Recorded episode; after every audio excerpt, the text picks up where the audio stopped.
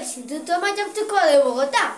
En nuestro capítulo de hoy hablaremos del hombre en la ventana, creado por Carlos, Juan y Julián. ¡Empecemos!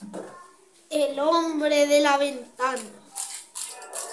El hombre de la ventana es un ser vagabundo que le gusta ver en las ventanas para ver personas, ya que él estaba muy solo.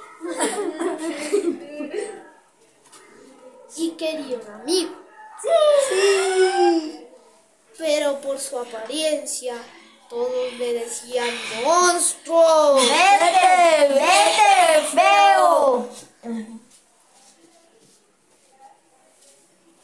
Porque tenía una nariz pequeña.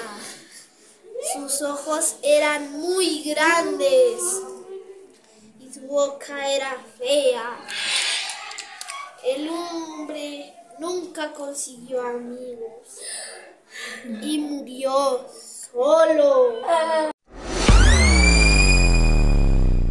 Muchas gracias por habernos escuchado. No olviden suscribirse.